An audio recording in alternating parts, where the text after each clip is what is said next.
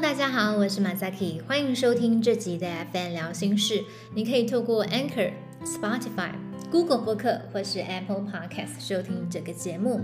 在今天的 FN 聊心事要跟你聊什么呢？今天我们是陪你读书系列，今天要带你一起来看的这本书是在去年底。商业周刊所发行的心灵自救手册，将心理治疗带出治疗室，临床心理学家告诉你如何自我疗愈。我在 IG、Instagram 上面分享这本书的时候，有好几个网友，他们说他们看到我的介绍，他们也跑去买。看的时候，的确对他们来讲有很大的启发，跟有很多的思考哦。我觉得这本书它算是一本蛮扎实的书籍，它总共有四百一十三页，所以这本书还蛮厚的。在《心灵自救手册》这本书，它分成了三部曲。这三部曲分别是：第一部，他在讲的是你是怎么变成这样的，探讨一些可能从你小时候刚出生到进入了社会啊，你人生可能会去遇见什么样的人事物对你产生影响。而第二部曲呢，是让你停滞不前的原因。我说真的很难有一个人，他从一出生到结束，他每一天都是冲冲冲向前冲。又不是小蜜蜂，就是每天都往前冲这样子。就是我们人一定会遇到需要停下来休息的时候，没有一个人可以从头到尾都一直冲冲冲。那第三部曲是什么呢？就是当我们遇到自己停滞不前的时候，我们可以如何向前迈进呢？可以透过哪一些方式帮助自己呢？在今天的节目里面比较不会去谈这一块哦，因为我觉得，嗯。如何帮助自己这件事情真的很难用说的 它里面是有提到，比如说呼吸的技巧啊，然后你可以去觉察自己，写日记，自我疼惜，然后嗯，可以去连接你自己所谓的人际关系，你的社群连接这些。可能都会需要透过一些实际的练习，而不是说说你就会的。当然，最后一个蛮重要的是，他告诉你，假设说你今天听完了我分享这本书，或者是你今天是实际上看这本心灵自救手册，而你看的过程当中有出现一些不舒服，或让你唤起过去很不喜欢、不开心的回忆的话，很重要的一件事情是。你一定要去找一个人，好好的陪你说出来那些心情、那些情绪是什么。这个人可以是一个你信任的朋友，那或者是也可以是一位专业的治疗师或心理师。重要的是，这些心情有时候当你自己一个人是没有办法消化的时候呢，把它分享给你可以信任的人，这也是一个帮助你的方法。接下来，我们就一起来想想看，你是怎么变成这样的？我就是在我们人一生当中，都会遇到一些难过、受伤的事情，尤其是当我们要看《心灵自救手册》自救哦这本书的时候，你可能会 catch 到一个讯息，是看这本书不会多开心，因为这里面并不是探讨，就是让你。开心的变成你现在这个样子的原因了，就是比较多是让你去好好的思考看看，可能在你人生当中你会被受到的影响，而这些影响不管是正面的，或者是对你来讲是真的不是很营养的影响，都是值得我们好好的去探索看看的。在这本书里面呢，这个作者是苏菲莫特。苏博士他非常有趣哦，因为他知道，当我们在探索一些，比如说所谓的家庭关系、亲子关系，过去在学校所受到的委屈、霸凌，或者是因为成绩分数而带给我们的痛苦，他知道这些都是很不容易去探讨、去探索的事情，所以在每一个章节里头啊，他都会有一些小提醒。就是比如说告诉我们，嗯，现在你在读这个章节的时候，可能会啊受到一些影响哦。然后，如果你真的不太舒服的话，可以把这本书盖起来，不要再继续往下读了。等你有一些力量、有能量的时候呢，你再好好的回来看这本书，那如果你有觉察到一些让你觉得不舒服、很丢脸、很羞愧的事情，其实对我们人的一生来讲，每一个人多多少少都有这样的感觉。你有这样的感觉是很正常的，没有什么觉得好丢脸的。就算是你觉得看完这本书之后没有办法消化，也没有什么好丢脸的。那你有想过你自己在成长的过程当中受到哪一些影响是最大的吗？不管它是一件事情，或者是一个人，或者是你经历过了什么样的经验，在今天我会分享一个章节，是我自己。可能以前没有觉察这么多，但是在看《心灵自救手册》的时候，我发现，嗯，这个部分对我来讲影响还蛮大的。等一下再来跟大家分享这是哪一个部分。那在这本书里面提到，我们会被影响到的会包括什么呢？啊，会包括像是。我们的家庭成员不止父母亲哦，可能你的兄弟姐妹、你的叔叔阿姨、舅舅舅妈、阿公阿妈、堂表兄弟姐妹，都有可能是会影响你的人。还有你进入学校，从幼稚园开始你就进入学校了，对，任何一个你所遇到的老师或同学，都有可能会对你产生影响。还有啊，新时代的年轻人们。广告媒体、社群平台对你们的影响也非常的大哦。另外呢，还有包括你人生当中所经历过的重大事件，还有我们的社会文化、社会气氛、性别，以及日常生活当中所接触到的任何资讯，都有可能会影响到你自己。所以在看这本书第一部曲。你是怎么变成这样的的时候呢？我心里面就有一句话浮现出来，这句话是：你之所以成为现在的你，不止因为你。作者他从我们刚才上述所说到的家庭、学校、广告媒体、网络社群、人生重大事件等领域，他再度的啊，就是再一步去描述这些领域当中可能会对我们造成的影响。还有我们会遇到的议题有哪一些？比如说在书里面他就提到啊，依附关系、性别框架、霸凌，还有用成绩定义自己，以及我们现在在使用 IG、脸书，你知道连一个按赞数，连有没有人留言，都会对我们产生影响。哎，天哪，我们真的是现在生活在这个时代。会被影响的因素只有越来越多，没有越来越少。所以，当你没有觉察的时候，你没有发现是什么事情在影响你的时候，你有很有可能哦，会出现一些莫名其妙的情绪，比如说突然觉得自己不是很快乐。我刚才打开我的脸书，发现我十分钟前 PO 的贴文都没有人按赞诶，怎么会这样？然后你可能想说啊，没关系，那就放着吧，可能等一下就会有人按了。但是你心里也许默默的心情就被影响到，没有人按赞，没有人按赞，没有人按赞。我不知道大家有没有曾经有这样的状况。但是当我在好久以前开始使用脸书的时候，我很喜欢在脸书发一些绯闻，就是。呃，会发一些那时候还还是大学生的时候，什么啊，今天早上好不想要去上课哦，这种绯闻。然后那时候，脸书上因为真的只有很一般的朋友，日常生活当中的朋友。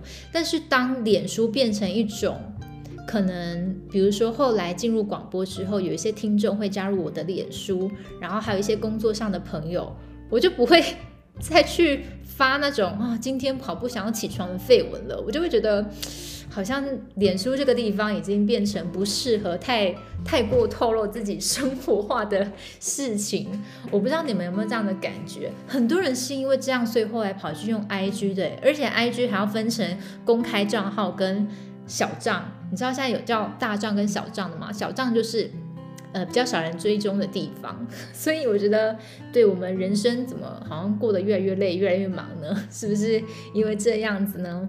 我不知道大家在使用这些社群媒体平台的时候有没有相关的觉察哦。但是这些对我们来讲，的确确确实实都会产生影响的哦。我在咨商工作里面呢，其实我非常常接到学生的来谈议题是家庭关系、人际关系，还有人生的重大事件，或者是是一些情绪困扰、课业学习或成绩这个部分哦，尤其是像。很多时候，因为我们社会文化的关系啊，会用成绩去定义自己。这的确对我来讲，有时候也是一个框架，蛮不舒服的。为什么人的价值跟成绩会画上等号呢？这是在智商里面还蛮常遇到的议题。那我今天想要跟大家分享这本书里面有一个章节，我以前真的没有想过说这件事情会影响我这么大。诶，看了这本书之后，我有更多的觉察，而且我发现一件非常有意思的事情。等一下就跟你们分享。这个章节呢是广告媒体跟社群媒体。那在呃心灵自救手册第一部里面，你是怎么变成这样的？他也花了蛮多的篇幅去讨论，到底媒体传播对我们的影响是什么呢？嗯，在这本书里面，它的开头蛮有意思的。他说，即使你的童年过得很棒，而且在成长的过程当中，可能你遇到了很多情绪的支持者。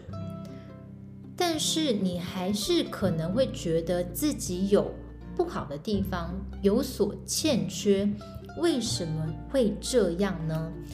嗯，可能有一群人是这样子啦，就是他的家庭过得还不错，可能爸爸妈妈也蛮支持他的，然后他在学校成绩也不错，嗯，好像看似一帆风顺哦，但总是觉得自己好像少了一点什么，哎，是不是不够漂亮？是不是不够白？是不是身材不够好？哇，等等，这些影响可能是来自于哪里呢？这本书的作者他提到了广告媒体还有社群媒体对我们的影响是可能会唤起我们的缺乏感。什么叫做唤起我们的缺乏感呢？他在里面提到说啊，你知道广告商有时候他们会。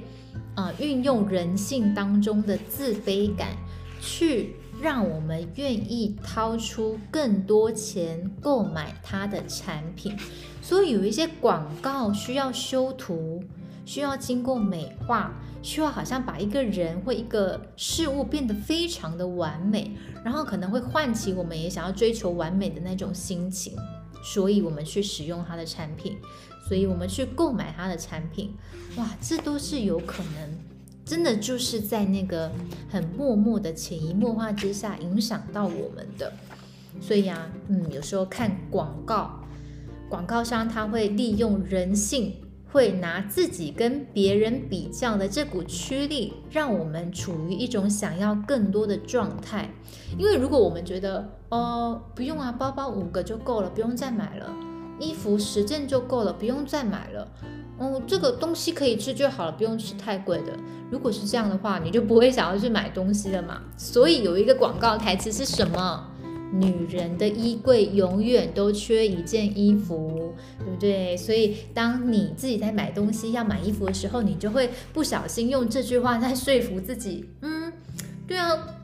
广告台词说：“女人永远缺一件衣服哦。”对，那个呃，西装外套买完要买风衣大衣，然后风衣买完之后呢，哦，我想要小香风的外套，就是各种不同风格的都想要买一件。那风格买完要买什么？颜色不一样啊，要包色。所以你知道有一些服饰店的宣传，他们都会告诉你包色，这件要拿，不然以后就没有了。独家限定，大家都有哎，你一定要跟上，跟上这件一定要拿。我告诉你，这种广告我看太多了，不好意思，我一件都没有买。为什么呢？因为我已经麻木了。就是我知道哦，好像对，当我看到这件一定要拿的时候，我想的不是这件一定要拿，我想的是哦，我我知道你们都会这样说啊，但是我会去思考，我到底有没有想要这一件。好，当我可以去抵挡广告台词诱惑的时候呢，我老实说，有一件事情我没有办法抵挡，就是广告，或者是我们说的那个网拍，有时候他们会有一些 model 穿一些衣服啊，他们都会找很漂亮的 model 去撑出他们的衣服。然后当你因为像我是很喜欢买网拍的人，当我就是没有看到实体的衣服。我没有看到实体的产品，我看到的都是很漂亮的 model 穿的的时候呢，那时候就开始想，哇，这件如果我穿的时候会多漂亮呢？哦，这件如果穿起来好像也不错呢，就是会开始驱动我想要这个的想法出来了。所以为什么要找很漂亮的 model 拍，身材姣好的 model 拍？因为这样子你才会买嘛，对不对？所以我觉得。唉，对，的确有时候商人是可以抓到我们一些个性的，所以当我们要冲动购物的时候，绝对绝对绝对要好好的提高警觉，觉察自己为什么要买这个东西。如果说呢，你看了一些广告啊，你也开始脑波很弱的时候，你可以怎么保护自己呢？所谓的脑波很弱啊，就是有时候我会开玩笑跟我朋友说啊，看了这个东西我就好想买哦，然后就会脑弱。的去买这个东西，那时候就会理智不见，觉得我就是想要，我才管你说什么这个东西买回来要干嘛，我就是要这个。我们可以怎么保护自己？就是在这个想法之下，如何让自己不要冲动购物呢？当你出现的那种我就是想要这个的时候，先请等一下，在你按下购买按钮之前，先问问你自己。谁从我的不安全感中获利？有时候那个想要买，是因为可能我们觉得我们自己没有，然后我们想要处于更多的那个状态，所以也许是有一种觉得自己有缺乏的感觉跑出来了。可以去想想看自己，这时候是谁从我的不安全感中获利？如果没有这个，真的会对我产生什么样的心理影响吗？可以多几分钟去想想看，而这本书其实一直在提醒我们的是，没有人的价值取决于他们的外表。那如果有这样的念头出现呢，可能是因为看到有人达成你未实现的目标，觉得他们好厉害，然后啊我好糟糕。比如说，可能看到有人很白、很很瘦，身材很好。就是想说哇，就是他们这样好像才是好的哦。我们如果没有那样的话，我就是失败，我就是身材不好，就是呃对自己有一些自我批评出现。那这时候可以怎么做呢？你可以把他们的成就当做是向往的目标，而不是失败的象征。也就是说，如果真的你看到一个人哇，他健身健得非常的好，然后你很向往，很希望。可以跟他一样的话呢，你可以把他当做是你的目标，但是不要因为他，呃，身材很好，他健身练得很好，而去批评自己啊，我就是这样子，我就是身材不好，因为这可能反而会让你有很多的沮丧或困扰。如果说就是这样的心情影响到你的心里很多的话呢，这真的是可以找一个人去谈谈看的哦。那广告媒体还有社群对我的影响是什么呢？所以我刚才在说到买东西这件事情，的确还有很多需要克服冲动购物的地方。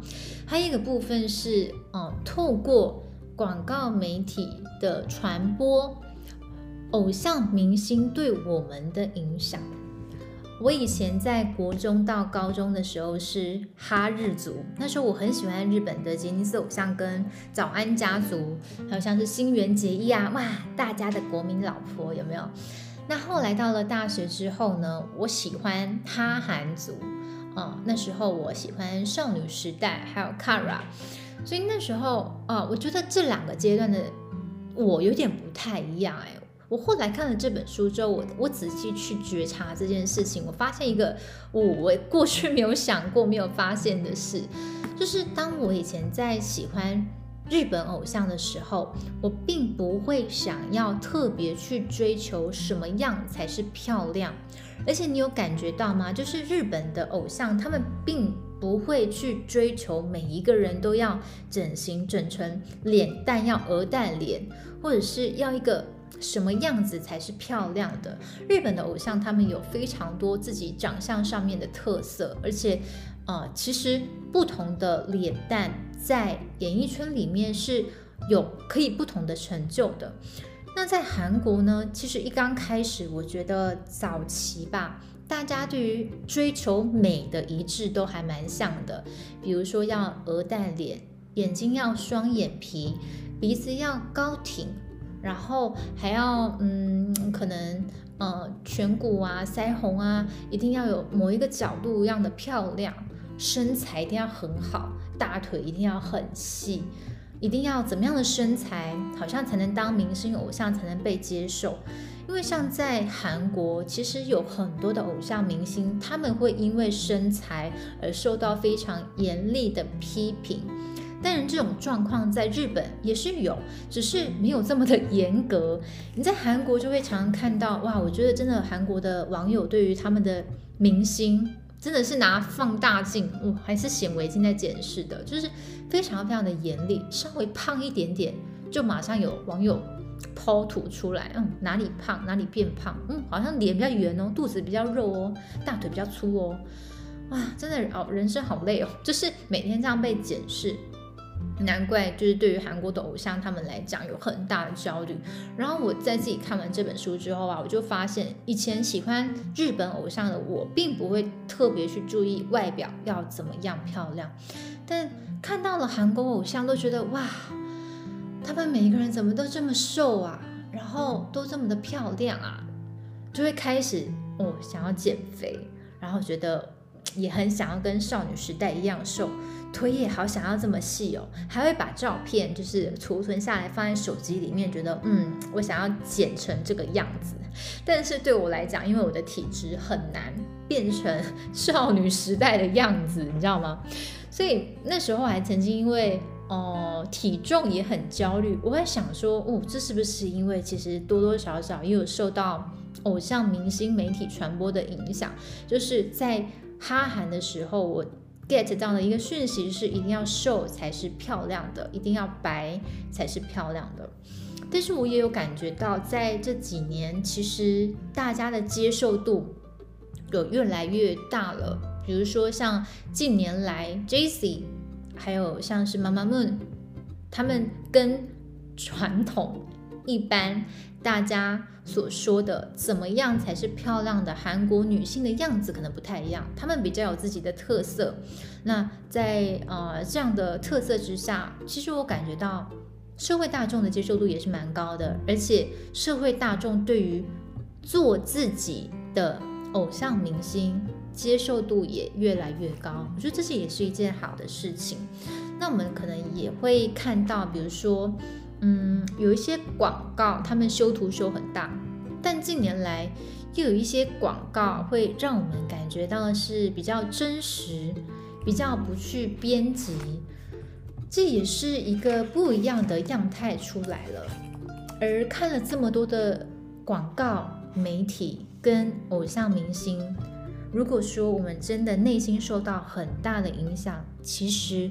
你也需要好好的回来想想自己，觉察自己，有一些困住你的想法，并不是你的，而是来自于媒体。有时候，其实你已经够好了，不用再苛求自己了。我觉得最近的新闻媒体啊，给我一种感觉，就是比起过去。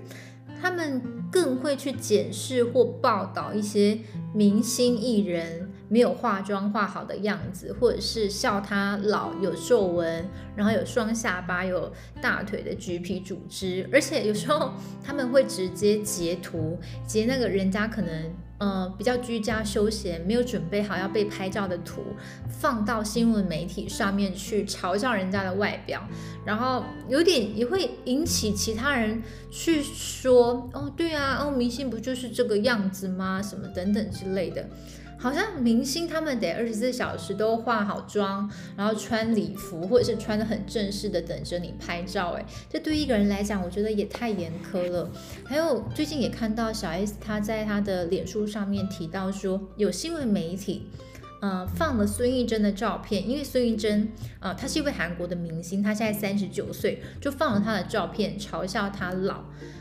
我觉得那一种好像女人，然后老，然后被嘲笑这件事情，让我完全无法就是觉得这是什么新闻，为什么要特别的写出来？因为每一个人在每一个年龄阶段都会有自己的样子。我真的觉得孙艺珍超美，超美，她是女神好吗？所以我的确我也看到那个新闻，我自己不是很认同，为什么要把这样的一个人非常正常的生理状态写成一个好像在嘲弄别人的新闻？这的确不是一个很好的。媒体或社会的风气，那除了像是刚才说到的广告，然后偶像明星、新闻媒体对我们产生的影响，而现在呢，当我们在自己使用社群媒体的时候啊，你知道吗？有时候一个赞，还有你有多少的追踪数，多少人爱你爱心，也有可能是会让你产生影响的。又或者是呢？现在在学校，蛮多时候我们要处理的是网络霸凌事件，比如说在 IG 吵架，D 卡上面公审同学或公审同校的呃学生，这些都是现在因应着时代的不一样，科技的发达跟进步，很多时候我们面临到的困扰跟议题就会。呃，有些不太相同。例如说，现在有蛮多的网络霸凌。当你可能发表一个意见或一个文章的时候，并不是每一个人都会跟你有相同的想法。而有时候因为匿名的关系，所以当我们在留言的时候，把自己变成一个虚拟世界里面的人。哎，好像抽离开我是现实社会、现实世界的自己，有时候在匿名留言的时候，也会比较没有那么的谨慎。所以我觉得，在呃我们应应着时代的不同所遇到的问题，我们也需要对自己有多一点的觉察。好，总和刚才所说到的上述，比较是在。广告、新闻媒体以及社群媒体平台上面的传播，心灵自救手册告诉我们可以怎么样自救呢？我觉得有一点蛮重要的，就是一而再、再而三的要提醒大家，嗯，有时候可能我们都会，我们也会去羡慕别人的身材、别人的脸蛋、别人拥有什么样的东西。但是，呃，过度的羡慕别人会蛮容易让我们忘记我们自己所拥有的东西。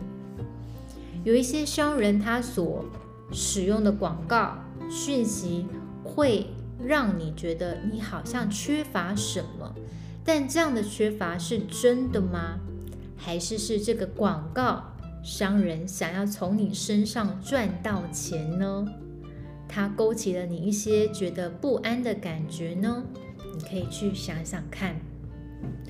而你不需要去改变太多关于原本的你自己，你也不需要拥有最新最酷炫的商品，好像觉得自己这样子比较有价值，因为你这个人的本身，还有更重要的是你的内在，其实就是有价值的，而你。也已经足够了。如果说你想要去改变一些事情，那也很好。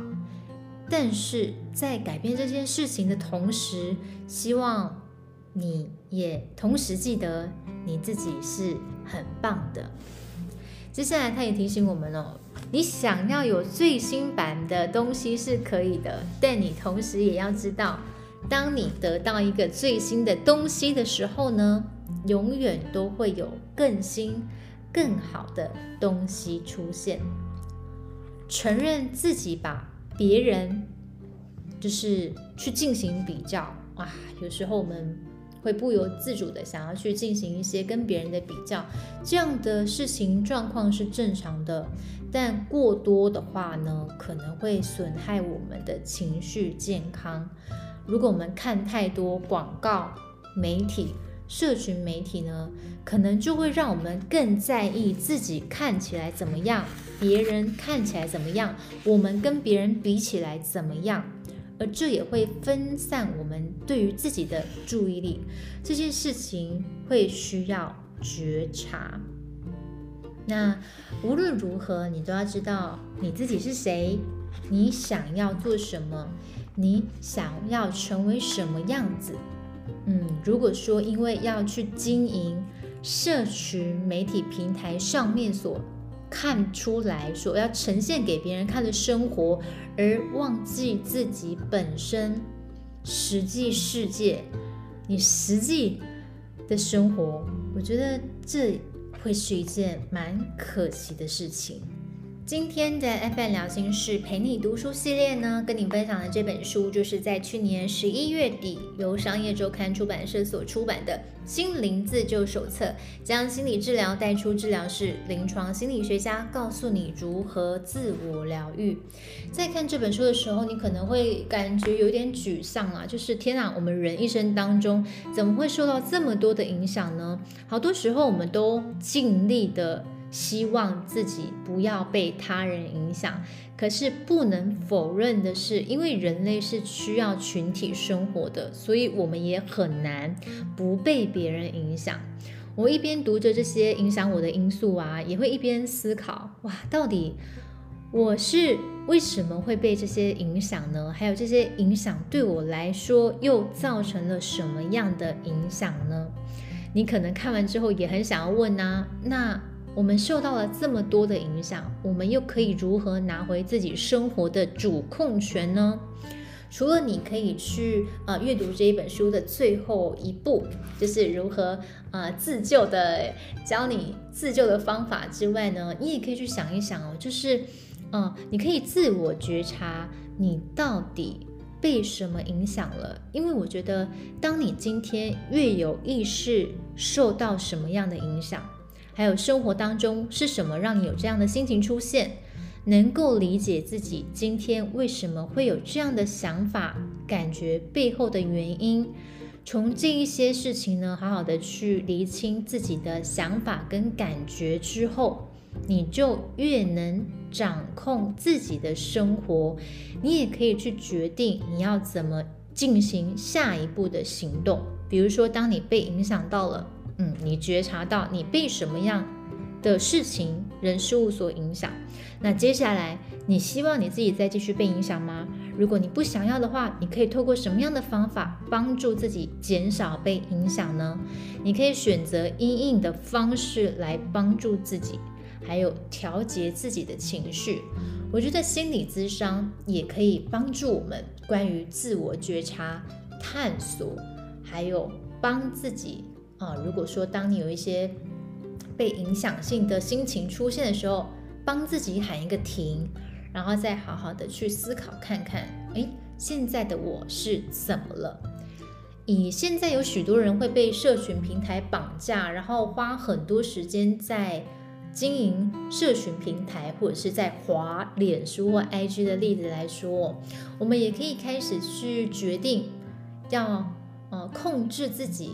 使用社群软体的频率跟时间，还有去思考自己会花很多时间在用社群平台的原因。那接下来你也可以慢慢的去厘清，就是这些追踪人数、按赞人数，其实不等于你自己的个人价值。